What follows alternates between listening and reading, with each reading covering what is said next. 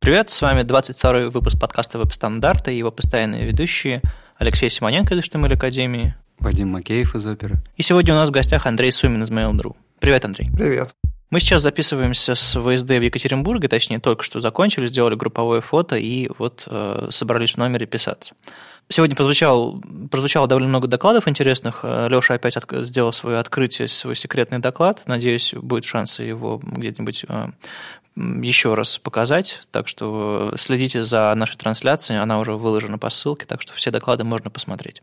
Я сам рассказал доклад, в котором пытался сравнить э, кнопки и ссылки, вообще зачем это делать, немножко про семантику, немножко про юзабилити, немножко про там, использование сайта с клавиатуры, но всего, всего понемногу. А в конце Андрей сегодня отвечал на мои претензии к верстке главной страницы Mail.ru, так что получилась довольно забавная дискуссия. Ну и вообще сюда я приехал с, с Web Summit в Амстердаме, который прошел в понедельник-вторник. Там было целых два дня, посвященные новинкам, э, которые позволят нам, не знаю, когда-нибудь приблизить веб к нативным приложением во многих смыслах. И что интересно, этот Progressive Web App Summit доказал в очередной раз, что эта штука не просто какая-то игрушка Гугла. Саммит закончился круглым столом, который вел не кто-нибудь, а Джереми Кит.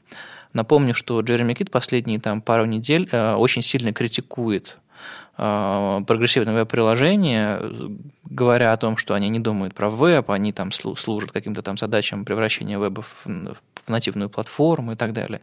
И его ребята из DevRel а э, Chromium и вообще из Гугла позвали модерировать панель с участниками, с разработчиками этих Progressive Web Apps э, приложений. А туда также позвали ребят из Microsoft, из Mozilla, там сидел мой шеф из Opera, который разрабатывает, эм, который менеджерит оперу для Android. А не было в зале только Safari. А, но я слышал, что ребята из Safari не смогли приехать только потому, что поздно узнали. Ну или им не разрешили. Ну, мы любим сплетничать про, про Safari. Забавно то, что, как я видел на прошлой неделе, кажется, кажется первое раз, когда евангелистов Сафари отпустили погулять из штаба компании и со своих собственных мероприятий, и, кажется, их видели на, по-моему, первой конференции, и с ними можно было вживую общаться. Да, их видели на Velocity, даже Брюс там фотографировался с ними, то есть как бы они существуют, ребята. Значит, у нас есть шанс когда-нибудь их увидеть, скорее всего. Несколько лет назад я с нетерпением ждал, пока мобильные платформы дадут сайтам пуши и доступ к диску.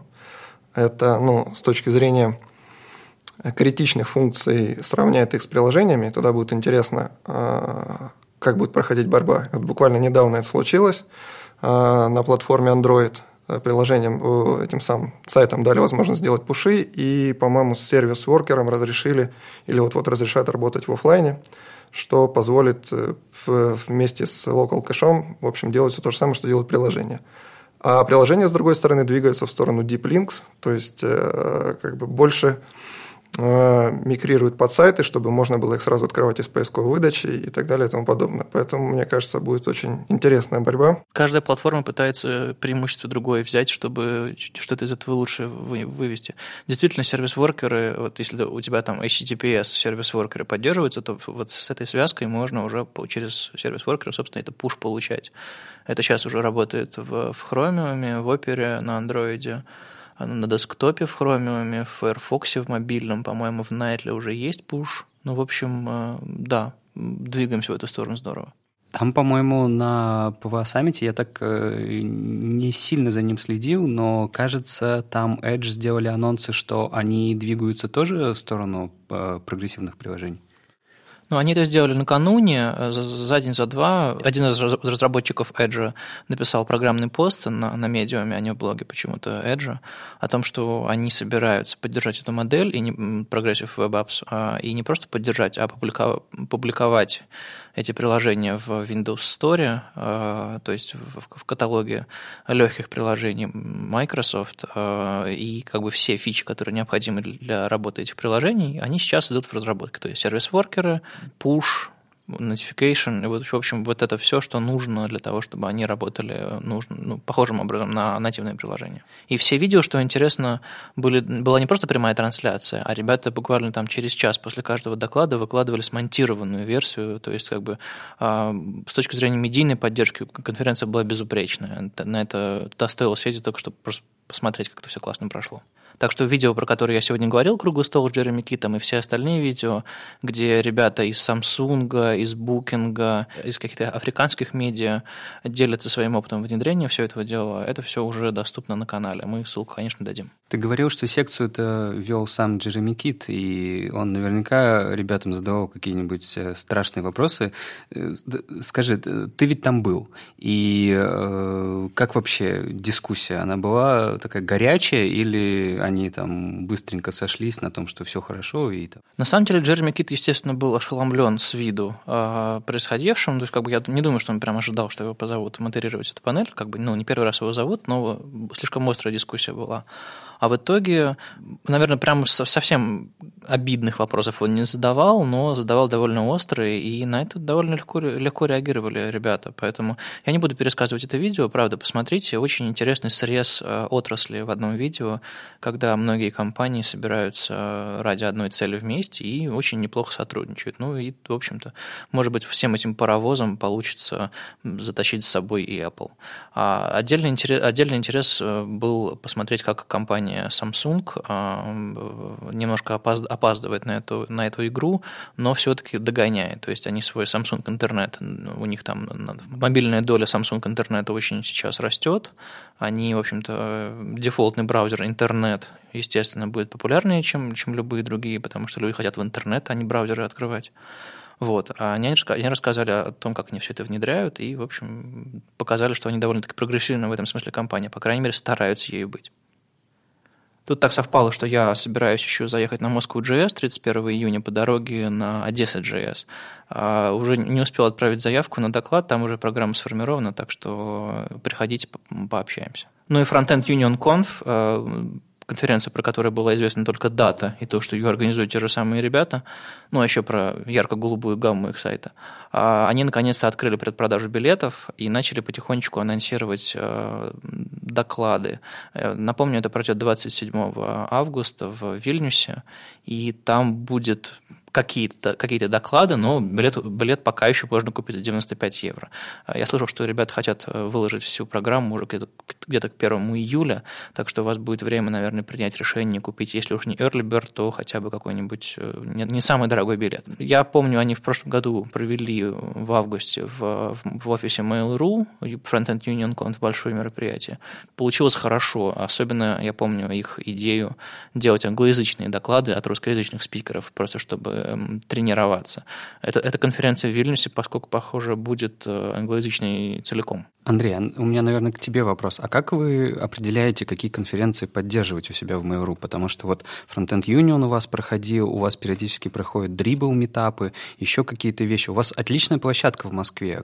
Как, как на нее попасть? Если вы хотите у нас э, организовать конференцию, можно прямо мне написать. А, обычно мы в общем, я не помню, чтобы мы кому-то прямо отказали, да, ну, при условии, что это адекватная конференция соберет, ну, хотя бы 50 человек. А, вот, а площадка действительно отличная, мы с удовольствием ее предоставляем для технических, не только технических конференций. И даже, по-моему, не требуем, чтобы мы там были какими-то докладчиками или что-то такое. При условии, что у нас есть интересная тема, мы с удовольствием тоже расскажем на этой конференции, но это, по-моему, не жесткое требование. Ну, это хорошо. Сейчас крупные компании все больше э, отказываются от техномаркетинга и какого-то деврела, ну, видимо, времена тяжелые, а вы вроде как продолжаете. Ну, видимо, может быть, менее интенсивно. Ну, в общем, нет ощущения, что вы закрыли это направление, так что хорошо. Немного странной новостью на прошлой неделе, вроде с одной стороны поразившей всех, а с другой стороны мало понятной, стала э, новость о том, что Samsung, компания известная своими там микроволновками, телефонами, чем, чего они там только не производят, а, купила компанию Joint. А, напомню, что компания Joint стояла у истоков проекта Node.js, то есть когда один из оригинальных авторов, собственно, его ввел и довел до, до определенного этапа и просто не смог его тащить дальше, компания Joint подключилась и, в общем-то, развивала Node.js до вот той, той самой ветки, по-моему, там 0.12, 0.13 или какая-то там была последняя нулевая, прежде чем, и вот это важный момент, поскольку все испугались, что Samsung закроет Node.js просто на зло. А, и прежде чем а, все развитие проекта было отдано на откуп Node Foundation. То есть в какой-то момент вот этот, когда IO.js форкнули от Node.js, вообще был кризис в этом направлении, как раз для того, чтобы не допустить подобного кризиса, когда большой, важный для мирового сообщества разработчиков проект находится в руках одной компании, как раз и создали фонд Node.js, а, для того, чтобы разрабатывать и поддерживать. И там приняли устав, и какую-то, какую бюрократию на уровне V3C организовали, но это все-таки обезопашивает делать все безопасным для нас, э, чтобы можно было ставить на технологии и не думать, что она умрет э, так же быстро, как какой-нибудь Yahoo UI. Привет, Леша, его докладу. Я, кстати, э, совсем не понял, почему все так испугались сильно покупки Samsung компании, тем более там даже в пресс-релизе про Node.js особо не говорили, не говорилось, там больше говорилось про какие-то другие продукты компании, а Node.js там был довеском таким. И я не вижу даже причины там там пугаться чему-то, потому что комьюнити Node.js вот с, с этой историей с IOJS, форком в IOJS, все показало, что оно достаточно сильное э, вот в рамках ноды, и что в любой в любой момент, если что-то пойдет не так, если какое-то развитие будет тормозиться какими-то корпоративными уставами, то ничего страшного, они форкнут и опять продолжат это дело. На UJS очень много людей перешло. То есть это вообще показательно. Это, это вот все очень быстро развивалось и в этой истории, и очень много людей успело попользоваться IOJS. Поэтому вот мне нравится комьюнити Node.js. Оно очень сильное, и такие вещи тут так легко не пройдут. Поэтому Samsung тут не нужно его бояться, тут э, он скорее может дать, наоборот, какое-то дополнительное развитие, потому что, ну, все-таки компания, деньги, э, какие-то маркетинговые возможности, еще какие-то возможности, просто платформа будет более там цельная, например. Насколько я понимаю, Join сейчас э, занимается не столько Node.js, хотя, я думаю, они продолжают вкладываться в проект, сколько консалтингом в этой сфере. То есть у них, естественно, 10 лет опыта разработки на Swift. Э, вот у Join это самый там, длительный опыт разработки на Node.js и вообще поддержания всей инфраструктуры. Поэтому, мне кажется, Samsung просто купила себе главных специалистов по инфраструктуре Node.js, видимо, для того, чтобы поднимать это направление в компании так что я думаю, точно не стоит ничего бояться. Подожди, ты хочешь сказать, что техническому директору Samsung нужны были Node.js разработчики, он попросил разместить э, вакансию, и они случайно купили компанию? Ну, такое, видимо, бывает. Ну, ладно, шутки, шутки шутками, но мне кажется, компаниям э, иногда нужны поддержки от гигантов для того, чтобы развиваться и делать что-то. А гигантам нужна поддержка компаний, у которых есть э, экспертиза в определенной области. Так что, по-моему, все, все нормально, бояться нечего. Тут еще может быть и какой-нибудь третий путь, как, допустим, у Nginx. Он же в какой-то момент стал коммерческим, однако для open source сообщества это ничего особо не поменялось, просто компании, у которых нет, допустим, своей сильной экспертизы в разработке такого рода продуктов, они теперь могут прийти в компанию Nginx и заказать разработку для себя. Да, даже ребята с футболках Nginx, собственно, работающие в компании, разъезжают по всяким российским конференциям, их видно, слышно. То есть, я думаю, если бы они просто занимались open source, они бы не смогли себе такое позволить. А сейчас вот э, у них есть э, послы доброй воли, которые продвигают про проекты на, на разных конференциях. Еще интересная штука была на этой неделе. Снова мы заговорили про элемент Queries. Объясню, что это, что это за штуковина. А, в общем, а, у нас сейчас идет движение в сторону компонентного дизайна, модульного дизайна. Все такие атомарные из себя и как бы думают про конкретные модули, композицию и прочее. А медиавыражение в CSS нас до сих пор работает атака на браузера.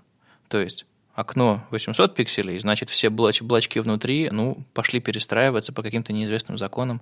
Ну, мы как-то умудряемся с этим жить, видимо, даем максимальную ширину стопроцентную, в общем, как-то как адаптируем.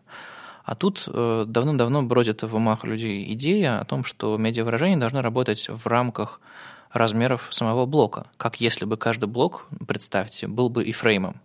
Тогда его блоки внутри э, могли бы упираться в размеры и, соответственно, модифицироваться в зависимости от. Это, естественно, повысило бы модульность, повысило бы э, удобство разработки таких, компонентов. И очередная попытка э, сполифилить это, точнее, ну, спролифилить, как probable polyfill. А, это EQ CSS. Ребята написали синтаксис, а, написали библиотеку, которая поддерживает CSS синтаксис этих элемент queries, основанную в чем-то на каких-то черновиках, о чем основанную в чем-то на своих фантазиях, но в целом похожую на медиавыражение. И там вы можете задавать блок, привязывать к нему какие-то выражения, э, его ширина, высота и так далее, и получать в зависимости от этого применения стилей. Они, естественно, все это парсят, парсят, скорее всего, очень неэффективно, потому что Гудини все еще в разработке со всеми крутыми API, но, в общем, очередная попытка. Не знаю, насколько это решение для продакшена. Есть ощущение, что если на резиновом сайте э, каждый блочок захочет перерисоваться, пере, перераспределить стили, которые к нему применяются, это может э, привести к чему-то плохому. Но не пробовал, не знаю, возможно, современные браузеры делают это довольно эффективно.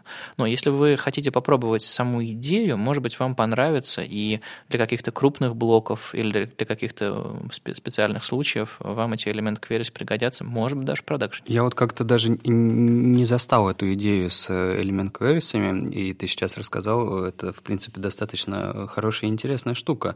А мне, э, ты говорил, есть какие-то драфты, наверное, спецификации это. И мне кажется, что вот в данном случае Polyfill, он хорош тем, чтобы показать браузерами, браузерам, как может это работать. Вообще, эту спецификацию, ее кто-то ведет, кто-то пытается хоть что-то из нее реализовать в браузерах? Или это вообще такой жесткий черновик, э, показанный непонятно кеми, и непонятно для чего. Ну, насколько я понимаю, есть определенный класс технологий, который внедряется довольно сложно, просто потому что такова нынешняя логика работы CSS в браузерах. То есть а, мы опираемся на окно, мы определенным образом парсим стили, определенным образом их применяем, там каскады, вот это все. И некоторые идеи, даже несмотря на то, что они кажутся очень классными, они, во-первых, очень сложно полифилятся, очень неэффективно полифилятся, а с другой стороны, они сложно внедряются в текущие стандарты. И, я, насколько я понимаю, с Element Queries э, э, надо продумать архитектурно, причем продумать не в смысле такого wishful thinking, типа, а вот я бы хотел, чтобы оно работало так, а продумать с точки зрения того, как это совместимо с тем, как браузеры уже работают с CSS. Одно дело написать полифил, другое дело написать спеку. Это очень разные вещи, и, по-моему, под Element Queries э, спеки как таковой нет. Есть какие-то черновики, причем не авторизованные, не, не от людей, которые известны тем, что они ну, доводили до, до релиз кандидатов что-то очень серьезное. Андрей, у нас э, наши слушатели очень любят React. Расскажи, пожалуйста, в Mail.ru есть проекты на React?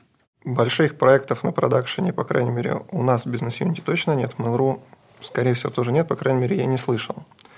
Но история не такая простая. Потому что, конечно же, как только React появился, э, ребятам захотелось его попробовать и вообще поиграть, что это, поиграть, что это такое, как, э, и как с этим жить.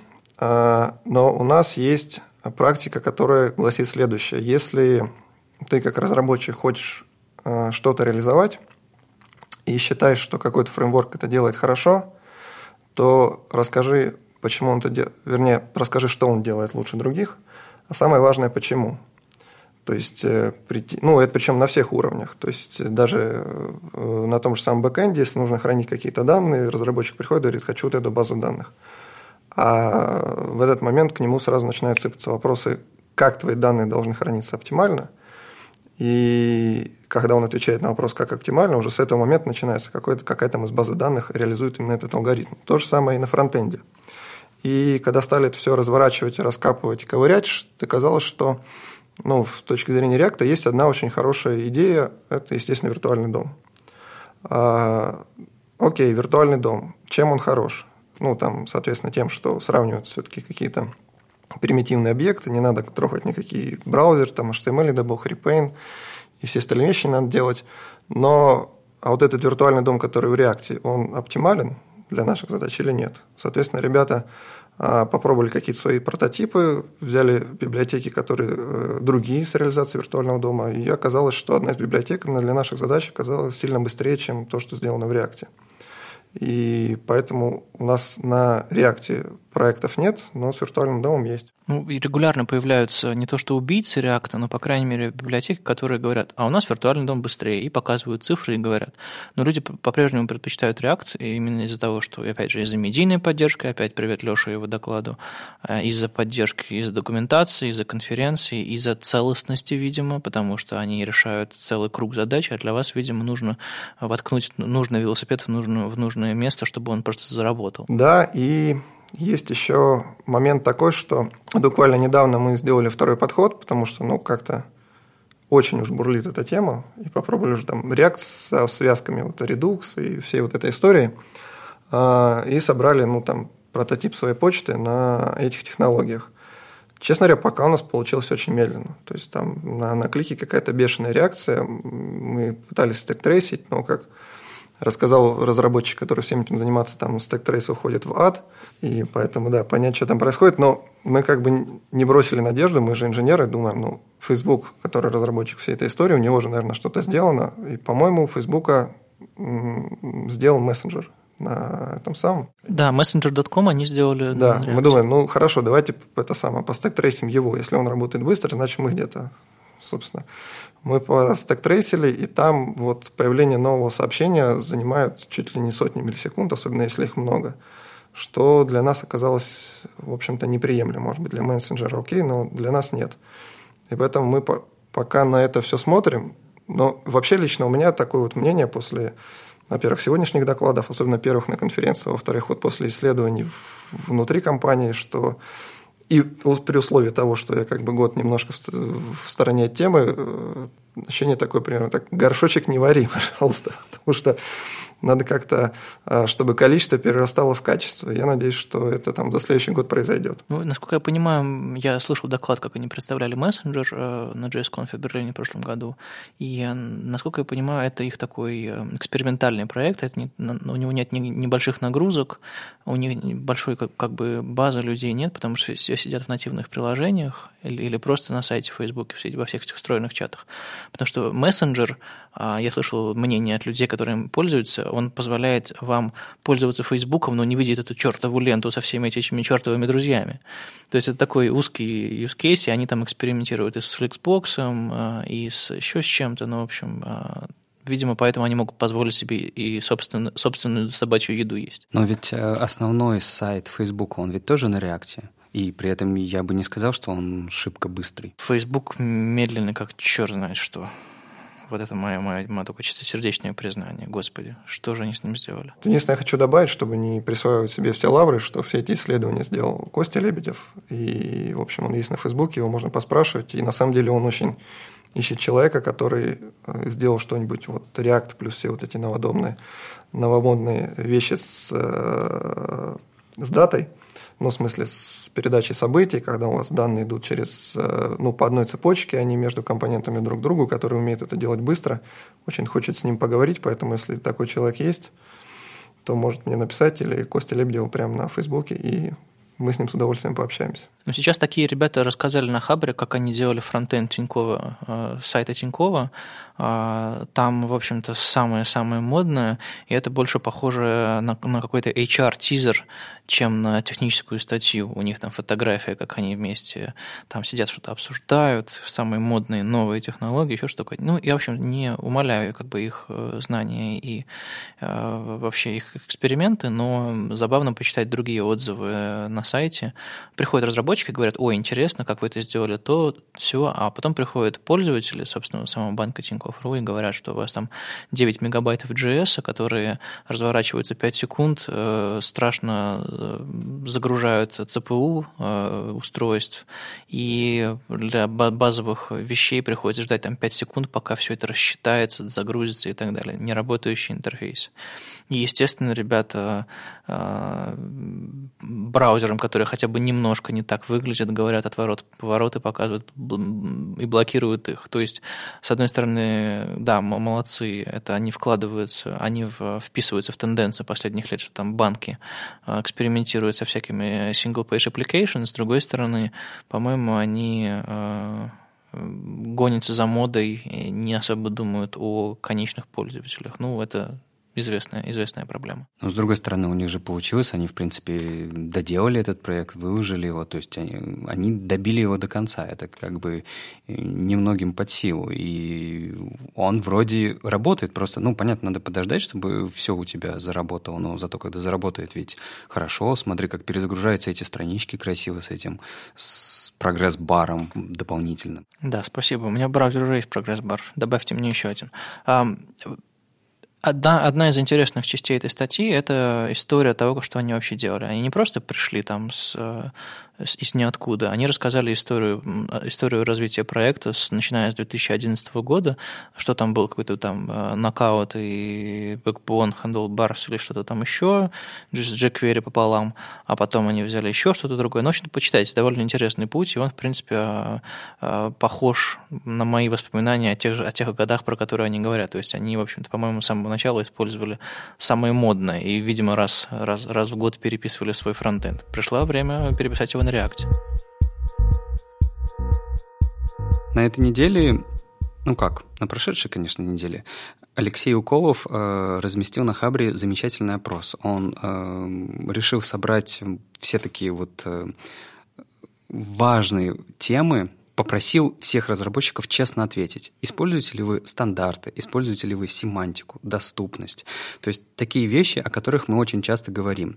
И вот э, сколько бы мы ни говорили там, с Вадимом об этом, сколько бы на конференциях не говорили о том, что э, семантика важна, стандарты важны, прогрессивное улучшение важно, важно то, чтобы ваш э, сайт работал у всех, а не только у тех, у кого, по вашему мнению, важно, чтобы работал. То есть это очень важные техники. И как оказалось, эм, опрос показал, что не так-то все хорошо. Мы до сих пор эм, не уделяем внимания важным вещам. Например, э, делаете ли вы сайты с ограниченными, для людей с ограниченными возможностями? Нет, люди не видят в этом смысла. Это наиболее популярный ответ. То есть это очень странно. Более того, он спрашивал вообще, э, ну, если это заказные проекты, если вы не делаете сами для себя сайт, э, он спрашивал почти у каждого вопроса, кто инициирует вообще э, постановку задачи, например, слежения за доступностью или стандартными, или семантикой, или прогрессивным улучшением. Кто? Компания или э, заказчик? И практически всегда получалось так, что вообще никто не просит. То есть ни у кого, ни у заказчика, ни у компании не возникает потребности в этом. То есть явно мы где-то не дорабатываем, видимо, потому что... Или, может быть, это так сложно. Вот самый э, наиболее, как сказать, вопрос, который более-менее хорошо прошел э, тест опросом, это семантика. Это единственный вопрос, который более-менее люди стараются э, следить за ним. А вот со всеми остальными вопросами прогрессивного улучшения, вопросом э, доступности, э, производительности интерфейса, все не так хорошо. Да, почему-то э, до сих пор складывается ощущение, что это такое, э, там, семантика, доступность и так далее, это все скучно, приходится, приходится читать непонятные спецификации, заниматься какими-то непонятными делами, которые не посчитать и не проверить. Андрей, это так? Ты можешь подтвердить вот эту вот картину о том, что что э, это не приносит денег, поэтому мы, этим, мы, этим, мы этому времени не уделяем. Тут есть несколько вещей. Ну, во-первых, давайте сразу откинем сайты, которые рассчитаны на известных пользователей. Да? То есть, если это какой-нибудь бизнес-то-бизнес, и ты всех своих пользователей знаешь, это какие-нибудь бухгалтера, то, наверное, довольно странно в этом случае делать э, сайт для людей с ограниченными возможностями. Ну, подожди, а разве не бывает бухгалтеров с ограниченными возможностями? Ну, может быть, бывает, но тогда как бы ты, ты знаешь этого бухгалтера и делаешь так, чтобы он мог пользоваться сайтом. А второе, то, как мы я, я много раз заявлял, и то, по какой логике мы действуем в, в случае такого рода пользователей. Мы не делаем сайт по всем спецификациям, а мы находим таких пользователей и убеждаемся, что мы все сделали, чтобы они спокойно могли пользоваться сайтом. С точки зрения разработки такой способ быстрее, и мне кажется, он в принципе оптимален. По поводу семантики, single-page application это просто вообще такой бешеный холивар. Он длился, по-моему, с самого начала, с самого зарождения. И где тут доход, честно говоря, я не знаю, да, действительно, если мы используем семантику или не используем, как у нас компания вот этого получает деньги или не получает деньги. Ну, за исключением каких-то таких косвенных случаев, когда... То есть был хороший аргумент в пользу семантики, что приходит новый человек на работу, да, если все более-менее одинаково э, следуя какому-то, хоть какому-то написанному стандарту, вернее, как хоть какому-то написанному документу делают какие-то одинаковые вещи одинаково, новому человеку легче это все понять и в это все э, вонзиться. Но я уверен, что у всех, по крайней мере, серьезных компаний – на этот момент уже есть свои инструкции, своя документация, и этот вопрос они решают по-другому. Мы сегодня где-то обсуждали э, в кулуарах конференции о том, что э, иногда какие-то решения внутренние, стандарты или там э, не выживают давление мирового сообщества. Не знаю, какой-нибудь Y, Y5 фреймворк в Яндексе упал под напором всех, кто знал jQuery, и проще было нанимать людей со знанием чего-то стандартного. Ну, не то чтобы это был стандарт, но все равно чего-то более популярного, чем переучивать на собственный фреймворк, даже если он был лучше. То же самое возможно со стандартами. То есть, да, наверное, стандарты и вот семантика и доступность требуют более высокого уровня верстальщика, более высокого, более лучшего понимания вообще, как, как это все работает и для кого это все нужно. Но, по-моему, он приносит э, в код достаточно много хорошего, как то собственно, то самое понимание, как, как он работает. То есть мы не рисуем картинки девами, мы разрабатываем гибкие скелеты как бы из разметки. Которые... Ну, тут, тут важно не путать э, причину и следствие. То есть, допустим, есть группа разработчиков, и они начинают спорить, а как нам делать одно, вернее, как нам, допустим, реализовывать вот такой функционал одним способом или другим, да, и не могут прийти к какому-то мнению. И в этот момент, если есть описание стандарта, то это вполне себе весомые аргументы, как бы если там все снаружи делают вот так, то, наверное, логично нам делать так, если как бы это решает проблему.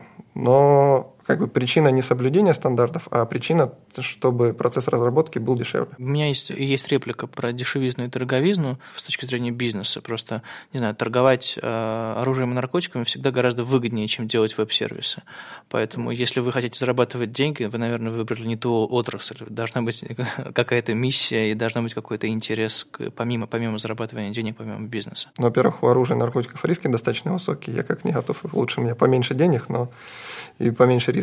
А большая красивая миссия – это как раз вот э, сделать так, чтобы наши продукты были доступны всем. Вот это а, довольно понятная цель. А стандартные, еще раз, если не помогают, то хорошо. Если не мешают, то а, мучиться нет смысла. По-моему, до сих пор, хотя, может быть, уже не так, а, в тех же самых стандартах, которые там еще с 90 какого-то года, не предусмотрен вариант, когда у тебя в ссылке может быть div. Ну, уже блочные элементы в ссылку вкладывать можно, и стандарты разрешают.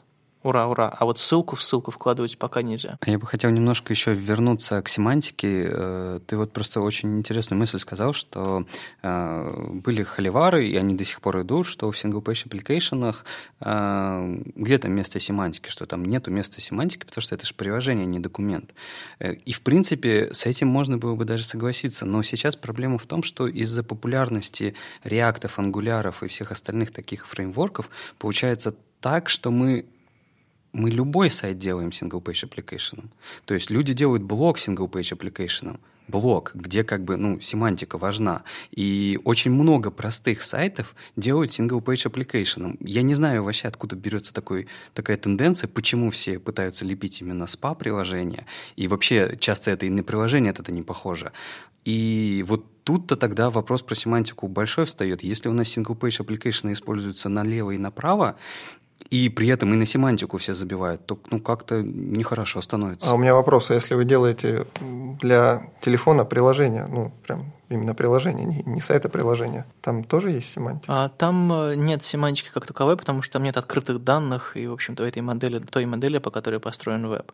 Там есть свои внутренние средства доступности, API, которые дает платформа, там, будь то Android, iOS и другие, там, Windows, Mac платформы.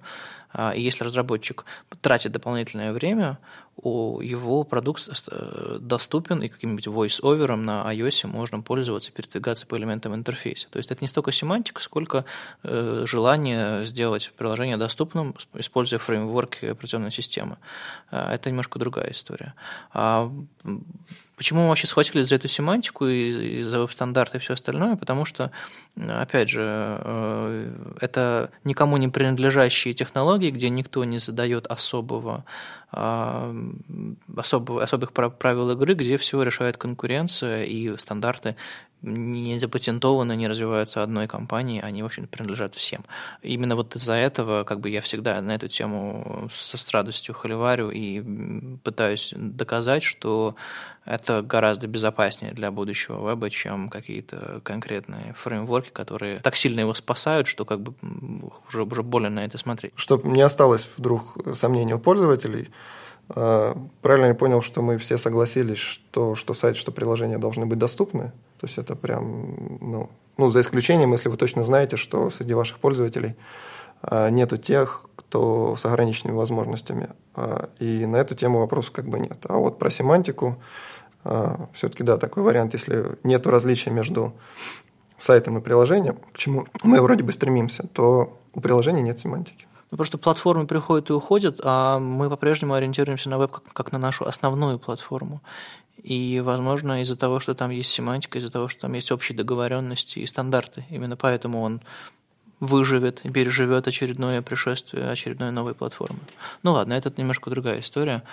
Я согласен насчет доступности, но вот семантику я бы не стал сбрасывать со счетов просто как универсальный способ договориться и сделать э, что-то что общее и что будет длиться, а не просто решить конкретную бизнес-задачу. Я немножко о другом хотел поговорить. Я э, общаюсь э, по, по, по роду деятельности э, с Mail, с Яндексом, с, Google, с другими компаниями. Э, все чаще сталкиваюсь с тем, что очень часто не хочется делать универсальных решений.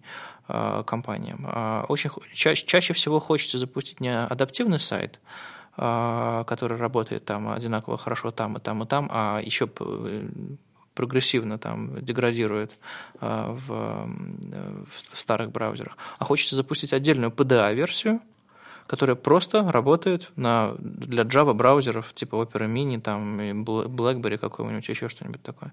Хочется запустить отдельную версию для тачей, хочется запустить отдельную версию, не знаю, для Android, отдельную версию для планшетов, отдельную версию для десктопа и поддерживать зоопарк отдельных версий, а потом их убивать, когда платформа становится непопулярной, вместо того, чтобы сделать одно решение.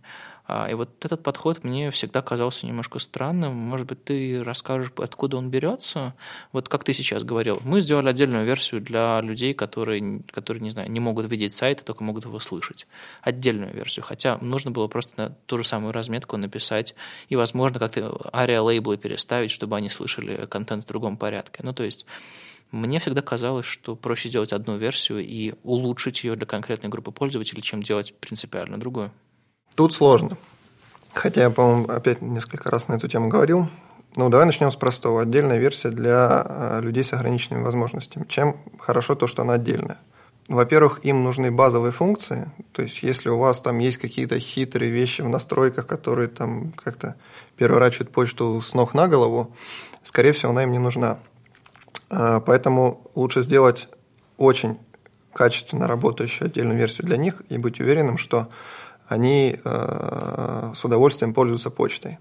А отдельная версия хороша тем, что когда вы выпускаете очередной релиз, э, вы не удлиняете цикл тестирования, потому что как бы, если вы гарантируете доступность почты, то при каждом цикле тестирования вам нужно проверять ее доступность для всех, кому вы это гарантируете. Из этих соображений отдельная версия действительно может быть дешевле.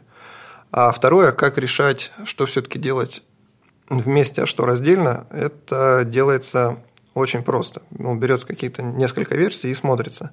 Смотрите, вот здесь у нас есть какая-то общая часть, поэтому, наверное, ее есть смысл сделать общей. Например, если мы смотрим на почту, то на вебе, ну, по крайней мере, там, до последнего времени и на, не знаю, на планшете или на телефоне взаимодействие с письмами все-таки разное.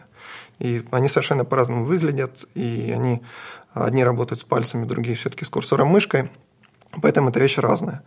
А вот, допустим, вещь, которая общается с сервером, да, какой-то фреймворк, который работает с API, он у них одинаковый. Вот, и поэтому у нас, допустим, вот этот фреймворк, он один, а работает на всех платформах, а визуал, соответственно, разный, и мы его действительно делаем а, разный для каждой платформы. А как только что-то становится одинаковым, мы, соответственно, это сливаем и делаем одинаково. И таким образом, опять же, для разных платформ сокращаем цикл тестирования, потому что, запуская веб, нам не нужно проверять, что на ТЧ что-то у нас сломалось, и наоборот. PPK, э, Питер, Питер Полкох, такой известный одиозный разработчик из Голландии, недавно, по-моему, пост на эту тему писал, я еще в докладе это слышал, что веб – это не платформа, веб – это платформы. То есть каждое устройство неизвестное даже нам устройство обладает возможностями и особенностями отдельной платформы, поэтому невозможно сделать сайт, который будет работать одинаково хорошо на всех устройствах, на всех платформах. Всегда придется сказать, мы эту платформу не поддерживаем. И чем больше компания, а, тем чем чаще я встречаю подобный подход. Например, а, компании Google очень часто проще заблокировать браузер с неизвестным юзер-агентом, вообще заблокировать, или отдать ему базовую версию HTML, в которой вообще ничего не работает, а вместо того, чтобы допустить, проверить, какие, какие фичи поддерживает этот браузер, и отдать ему э, ту версию, где, в которой поддерживаются все фичи. То есть э, Opera сменила user agent или там обновила версию, Google Docs не работает. Нам, нас не признают Chromium в очередной раз, потому что они проверяют дословно поддержку э, user agent а. Яндекс закатил свою, закатывает, по-моему, сейчас свою PDA-версию для маркета, а, они не могут просто отдать touch, тачевую версию для мини. Они говорят, а если она не будет работать? Что нам пользователи скажут? Отдайте пользователям решить, хотя бы посмотреть ссылку или посмотреть, как это все работает. Но в итоге мы как бы с, с Яндексом там и разобрались более-менее, мы там их whitelist им, э, ну, в общем, отдельная история. А, но очень часто разработчики крупных сервисов, да и не крупных тоже, хотят стопроцентного контроля над тем, что происходит. А это невозможно в вебе. Столько много устройств, столько много браузеров, столько много маленьких веб-платформ, что вы никогда не получите идеального Pixel Perfect сайта. Вы получите что-то такое усредненное. Может быть, не стоит гнаться за идеальным решением и просто отдавать то, что работает более или менее? Если мы говорим про какие-то совсем редкие платформы, про Pixel Perfect вообще не идет речь. Нам важно, чтобы пользователь-то пользоваться мог. Ну, я скорее про точное определение user agent а, про типа мы сайт не отдадим, отправим нативное, скачивают нативное приложение или еще что-нибудь вот такое. То есть, когда разработчики веб, веб сайтов, веб-приложений хотят максимально контролировать, кто и на каком браузере, из какой страны смотрит их сайт. То есть они не, не готовы отдать что-то среднее, что работает хорошо везде. Они не знают, работает или нет. Поэтому у нас практика довольно проста. Есть э, совсем примитивная версия почты, вот прям с базовыми функциями, в котором, по-моему, даже JS нет, что ли, если я правильно помню. Ну, либо JS для каких-нибудь таких все-таки мини-наворотов, типа саджестов, когда ты пишешь письмо. И если мы встречаем что-то, что мы не знаем, причем это тоже еще отдельная история, как это определить, потому что э, есть истории, когда, если я правильно помню, у тебя стоит седьмая или восьмая винда, но при этом она не лицензионная. Надеюсь, что таких все меньше, но все-таки раньше было таких много. Она не лицензионная, то браузер у тебя, ну, типа IE8, ой, IE, да, IE8, а на сервер он отдает, что он IE7. И поэтому такого рода браузеры можно задетектить, что он восьмой только на клиенте, а не на сервере. Вот, в общем, э, возвращаясь, что если мы детектим что-то, чего мы не знаем, чтобы пользователь мог гарантированно воспользоваться сервисом, нам спокойней э, отправить его на такую самую примитивную, простую почту, где он может, по крайней мере, воспользоваться своими письмами, их почитать. Ну и в конце концов нам написать, что, ребята, что у меня тут опера обновилась, а вы мне какую-то эту самую почту не такую подсовываете. Мы спокойно в этот момент задетектим и поменяем правила. Просто я не понимаю, откуда, откуда желание контролировать то, что нельзя контролировать. А мне кажется, я понимаю, потому что ты же говоришь о больших компаниях. И для больших компаний, вот ты говоришь, ну, ребята, дайте пользователям решить. Выдайте какой-нибудь сломанный список, но там хотя бы будут ссылки. Они решат, что с ним делать сами. Но для большой компании это очень важно, ведь это репутация. То есть они таким образом могут испортить себе репутацию. Для каждой компании важно выглядеть хорошо, там, пахнуть хорошо, чтобы пользователи их любили. И любой негатив будет э, плохо как-то э, в целом на компанию влиять. А из этого еще могут раздуть какой-нибудь скандал. Там, знаешь, кто-нибудь напишет в журнал, там, журналы с радостью понесут это в массы. А по факту там раздуют из этого, что там Mail.ru что-нибудь не делает такого, что надо бы делать. И... А там какой-нибудь у одного человека это случится. То есть это вообще капля в море. И вот эти вот репутационные риски, мне кажется, они очень опасны, поэтому такие большие компании, как мне кажется, по таким причинам в первую очередь берут просто и закрывают, что у нас не было возможности потестировать. Другой вопрос, почему не было? Это другой совсем вопрос, но закрывают, мне кажется, поэтому. Просто, по-моему, базов... непонимание базовых особенностей веба. Когда ты действительно пытаешься стопроцентно контролировать, а это невозможно контролировать, слишком большое разнообразие. Когда у вас, не знаю, четыре версии андроида активных, активны на рынке, и ты все API документированы, и все, все устройства там более-менее знакомые, популярные, разработчики и то стонут, потому что слишком много платформ поддерживать, а у веба это же сотни. Почему вы говорите, что закрывают? Они отправляют на версию, где гарантированно может, можно воспользоваться продуктом. Не, ну почему? Ну вот недавно выкатывали Google Fonts. Компания Google выкатила э, обновленный Google Fonts, на котором это Angular приложение, э, на котором они просто заблокировали Edge. А, ну за Google я отвечать не могу, я могу про Mail.ru рассказать. Ну да, я не, я не столько про, про, про, про Mail конкретно говорю, сколько про тенденцию, которую я вижу, что хочется, типа, не разрешить всем а, для избранных улучшить, а запретить всем и отдать только конкретным. Люди не понимают, как веб работает. Эм, может быть, какой-то софтверный бэкграунд им мешает. Не знаю. На этой неделе еще был хороший э, список такой на медиуме от Романа Ермоченкова про то, какие вопросы вообще ожидать на собеседовании верстальщику и джуниор фронтенд программисту. А, список такой большой, там вопросы никак не сгруппированы, они просто хаотично идут, но вопросы достаточно э, хорошие некоторые, э, некоторые обычные. Э, наверняка, если вы проводили собеседование, вы встретите вопросы, которые вам задавали или которые вы задавали. Я вот точно многие из них когда-то задавал. И вообще список хорош. И мне вот в этом смысле интересно, как, как вы сейчас, э, ну, я не знаю, Вадим, ты, наверное, вообще никого не собеседуешь, да?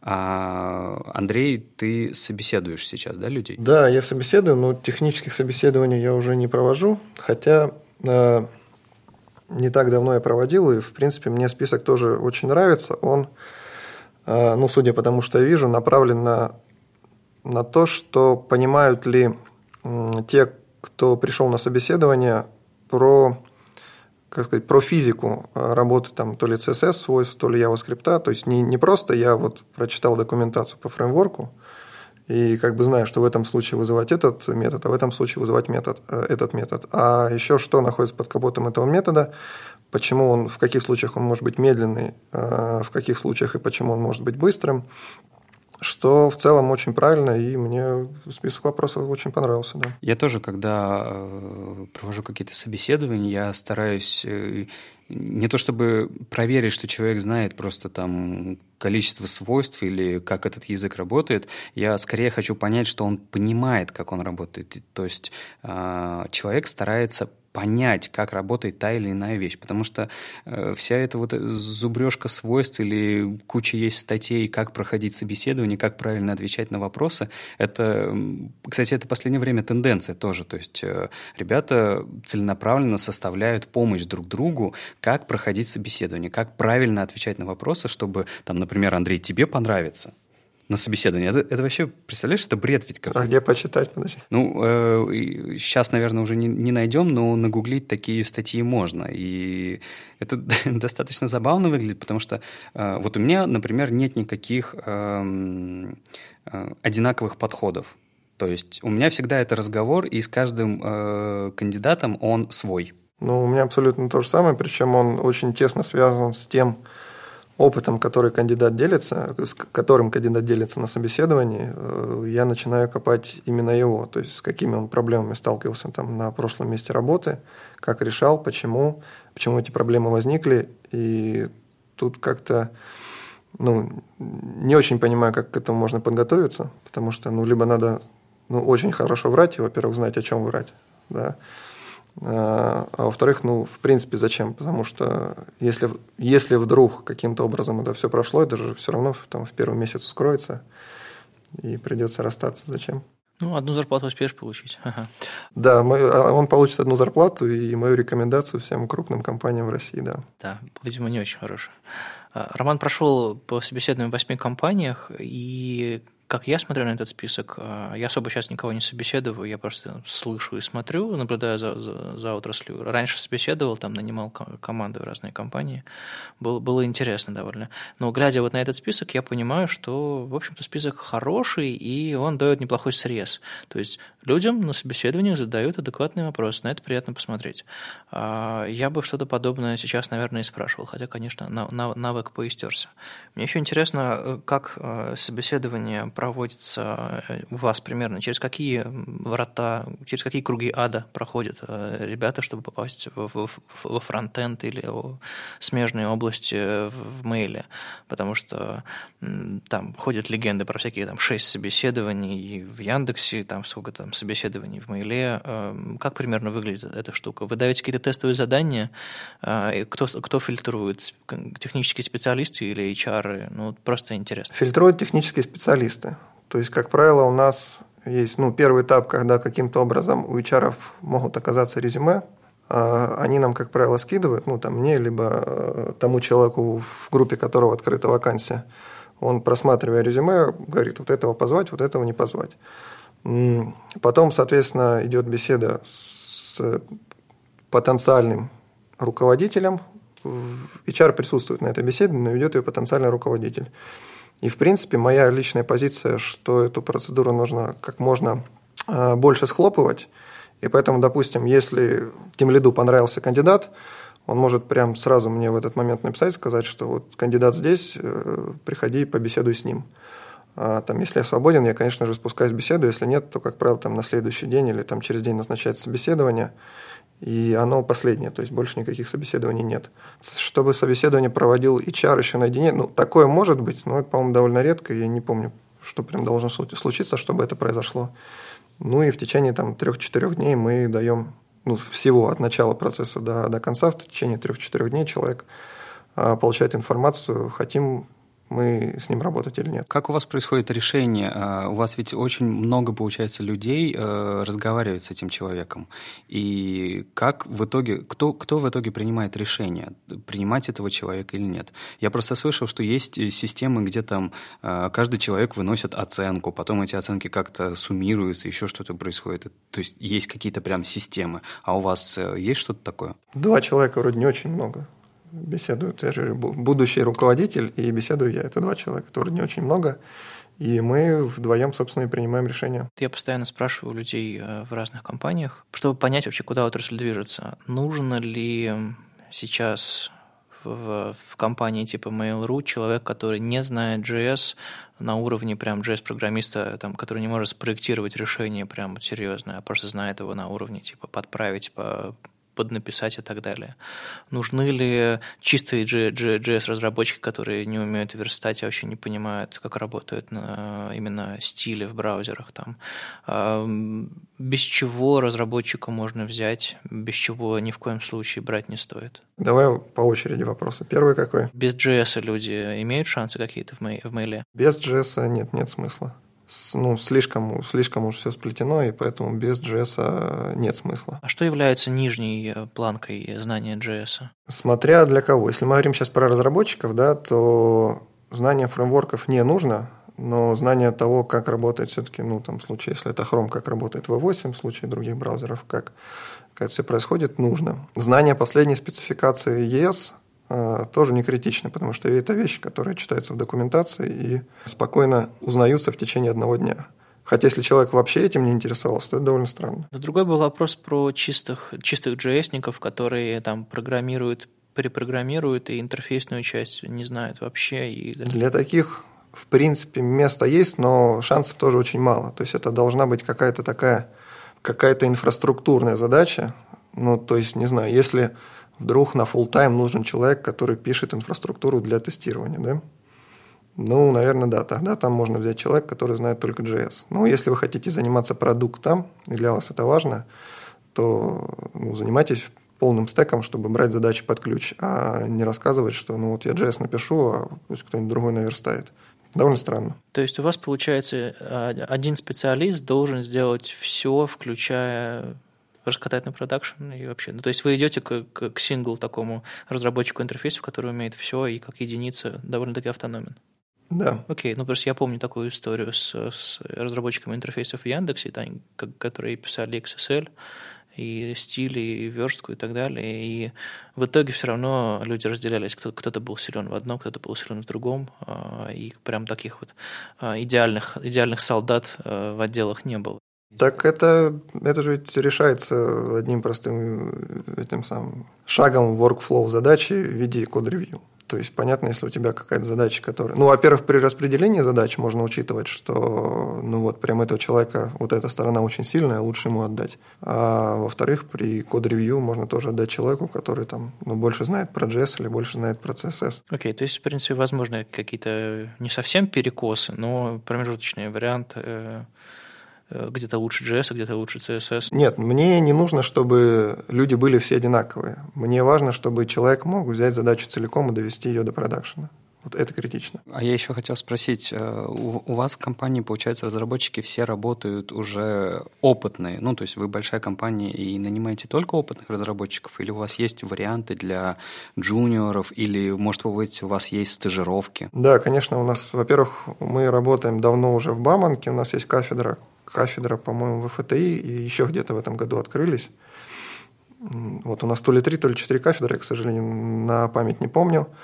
И у меня в отделе, если брать все, вот, допустим, у нас э, самое интересное, что на прошлой неделе у нас в отделе защитилось, по-моему, человек 12, в смысле получили, или 10, или 12 получили дипломы инженеров и магистров. И некоторые из них с нами уже по три года. То есть они уже в штате, уже прошли стажировки и очень, очень хорошо работают. И мне э, в этом плане стажеры, ну, помимо всех э, недостатков, которые есть, потому что ну, нужно больше времени на обучение, и плюс они, когда учатся, они работают там довольно part-time.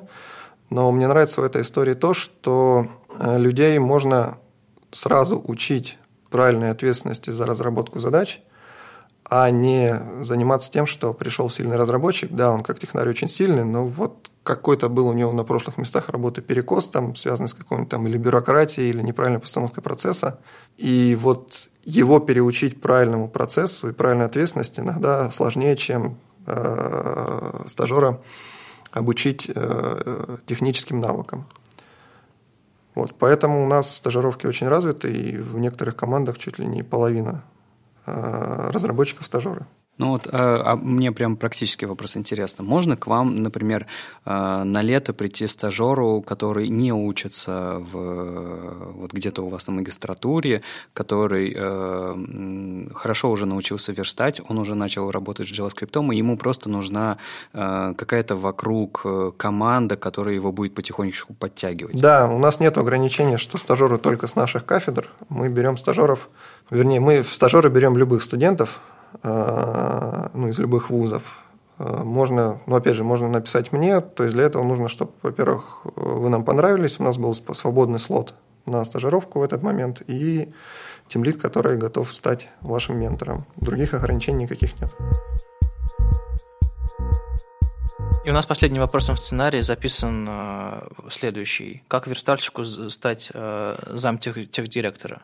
Э, не знаю, не, наверное, не стоит рассказывать твой э, карьерный рост, но примерно порекомендовать или рассказать, э, как развиваться простым людям, чтобы заниматься чем-то большим, чем просто разрабатывать интерфейс, хотя Разве в этом что-то плохое есть? А, а я хочу уточнить для себя. А, Андрей, ты начинал э, свою карьеру верстальщиком? Я начинал карьеру, как и все, с PHP. Вот. Потом ушел, естественно, во фронтенд, причем надолго, года с 2004 вот до 2000 15 получается, да у меня в должности было слово фронтенд. Вопрос, да, в чем? Как, если вы хотите э, заниматься не только фронтендом, что для этого нужно делать? Я правильно понял? Примерно, да, как, как вырасти во что-то большее, потому что люди э, почему-то считают э, верстку каким-то базовым, базовым навыком и сразу хотят становиться senior Java девелоперами, а не начинать с, с вещей более простых, более там, интерфейса ориентированных. Тут важно, может быть, какая ошибка, что а, разработчик может идти по накатанной. По накатанной в каком смысле? Вот я выучил один фреймворк, я выучил другой фреймворк, а, выучил, как работает браузер, как работает CSS, и в этот момент может казаться, что чем больше фреймворков он выучил, да, там, и понял, как они работают, тем более ценным специалистом он становится. Ну, на самом деле, с каждым следующим фреймворком его ценность, конечно, повышается, но очень по чуть-чуть, и там, в общем, потолок довольно близок. Как бы сказать, кого бы из разработчиков, причем это относится же ведь не только к фронтенду, к любой сфере, а, скорее всего, начальство будет рассматривать в плане повышения какого-то карьерного роста, это человека, у которого помимо технических скиллов, кстати, это очень важно, потому что я очень часто наблюдаю следующую картину. Разработчик чуть-чуть поразрабатывал, там чего-то добился, у него что-то стало получаться, а потом говорит, а я хочу менеджером стать. Считаю, что это какой-то карьерный рост, э, что для меня довольно странно. Давать больше ответственности и, соответственно, больше полномочий, скорее всего, будут давать тому, кто, кто делает так, чтобы его начальство не, не страдало от головной боли. То есть, если вы приходите э, или не приходите, или начальство приходит к вам да, в виде, там, не знаю, вашего текущего технического директора или начальника и сообщает о какой-то проблеме, а, если вы в этот момент будете э, смотреть ему в глаза, там, не знаю, или в другие части тела и спрашивать, а как мне решить, скажи, я пойду и решу, то шансов у вас, честно говоря, не очень много. А, э, ровно в этот момент, где бы ни находилась проблема, нужно считать, что начальника в этот момент нету, вы находитесь начальником, и вам нужно решить эту проблему. Как только вы разовьете себе этот скилл, причем, я говорю, проблемы могут быть совершенно разные. Они могут быть как на бэкэнде, у админов, в саппорте, и в вашей же команде, и в общении менеджеров, с менеджерами, в общении с пользователей – как только у вас появится скилл, что любую проблему вы можете решить, а это, поверьте мне, тренируется, потому что многие проблемы вы не можете решить, потому что просто не знаете, кто у вас в компании чем занимается, допустим, да, и кому идти за решением проблем. Ровно в этот момент у вас, скорее всего, и пойдет рост, а если у вас не пойдет рост на, в текущей компании, то вы сможете спокойно устроиться в другую компанию. Мне в этом плане очень импонирует, э, по-моему, у Григория Бакуна, Бабука, была запись в резюме «делаю так, чтобы работало». Вот стремитесь как бы к этому. В общем, делайте так, чтобы работало, а не ждите, что кто-то вам скажет, что нужно сделать, чтобы работало. И думаю, что все будет у вас хорошо. На этой прекрасной ноте мы будем завершать наш выпуск. С вами был 22-й выпуск подкаста «Веб-стандарт» и его постоянные ведущие Алексей Симоненко из HTML Академии. Вадим Макеев из оперы. И сегодня у нас в гостях был Андрей Сумин из Mail.ru. А, мы будем звать еще других гостей в ближайшее время, так что если у вас есть о чем поговорить, пишите нам. А, услышимся на следующей неделе. Пока. Пока. Пока всем.